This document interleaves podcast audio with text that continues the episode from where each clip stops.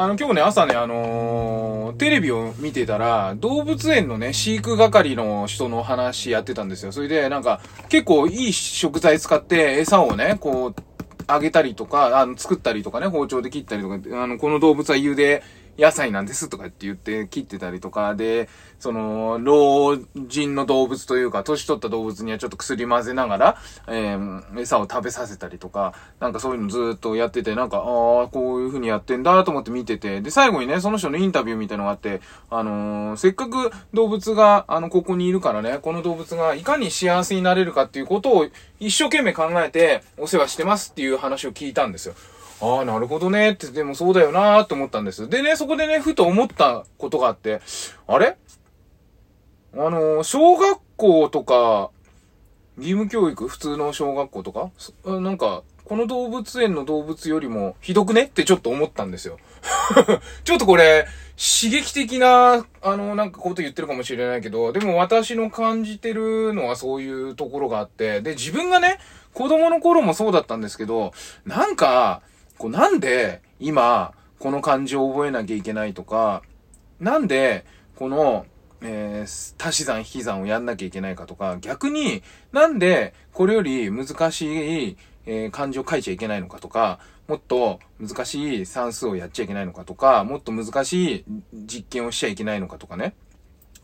なんかそういうことを思ってたんです。で、私は、まあ、そんな勉強できる方じゃなかったし、ちょっとこう、なんだろう、識字障害とかそういうのあるような感じがしてて、なんかこう頑張っても覚えられないみたいなね、それはお前が勉強しなかっただけだろって言われれば、まあまあそれもそうなのかもしれないけど、ちょっとこうあんまり興味が湧かなかったっていうところもあったんです。ただ、あの、家庭科？料理昔からしてて今もしてるんですけど、その時にほんとつまんない料理させられて、なんでこんなつまんない料理あの、やんなきゃいけないんだろうなって思いながらやってたんですよ。なんかそういうことを思い出してね。で、今子供が小学校に通ってるんですけど、それで比べると全く変わってないの。全く変わってない。うん、なんか、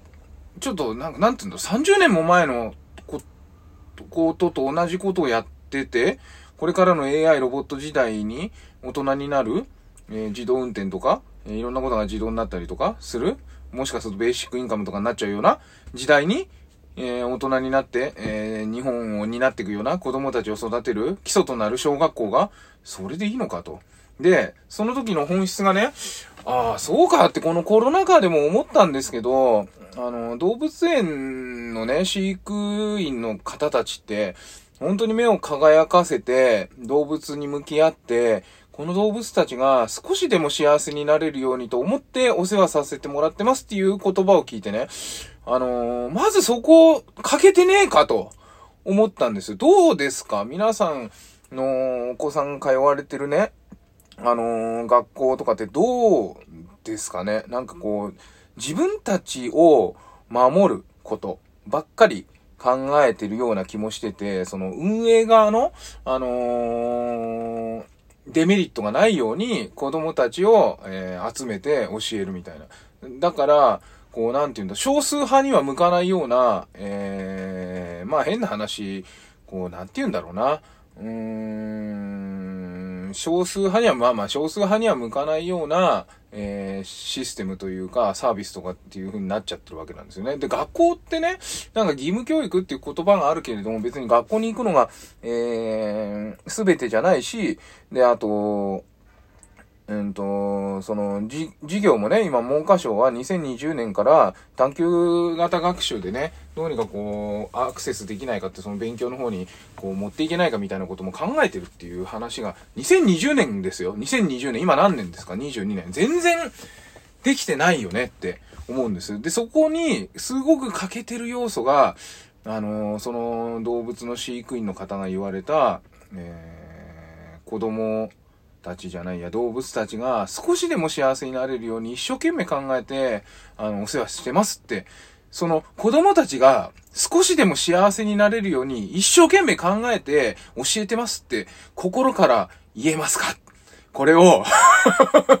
いやね、まあ、ここだけの話と言いつつ、これは別にね、有料公開とかではなくですね、えー、ラジオに載せてしまうんですが、ちょっとそういう、なんかうねりが起きたらいいなって思うんですよ。で、ちょっとそのうねりのね、きっかけとなるのが、あのー、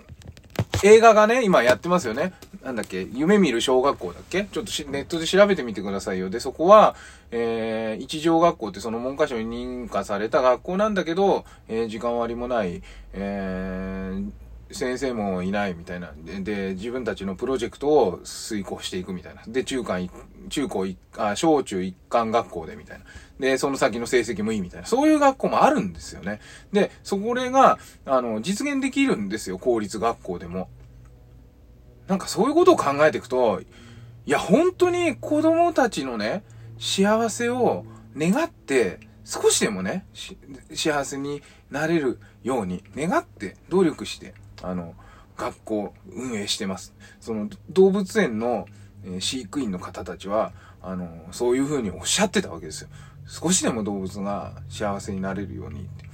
やっぱそこのベースとなるね、あのー、そういう考え方がね、なんかちょっと、こう抜けてるなっていう風な気はするんですよね。で、もちろん親はね、子供たちの幸せを少しでも願ってね、あのーお世話してる、お世話というか子育てしてるわけなんですけど、ついつい、私もそうだけど、未来とかのことを考えすぎてませんかっていうことも言いたいと。この話は他でもしたかなとは思うんですけど、未来じゃなくてやっぱり今が大事です。今この瞬間、子供がいかに幸せになれるか。そこから全てが始まるっていう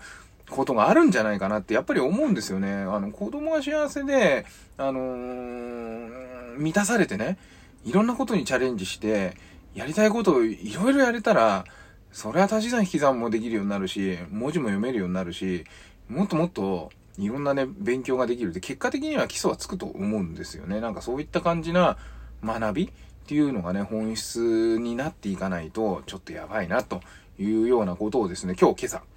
えー、動物園の飼育員さんから教わりましたので、えー、皆さんにもここでお伝えしておきたいなというふうに思います。はい、ということで今日も一日健やかにお過ごしください。バモくん子育てパパのトークトークエッセイでした。バイバイ。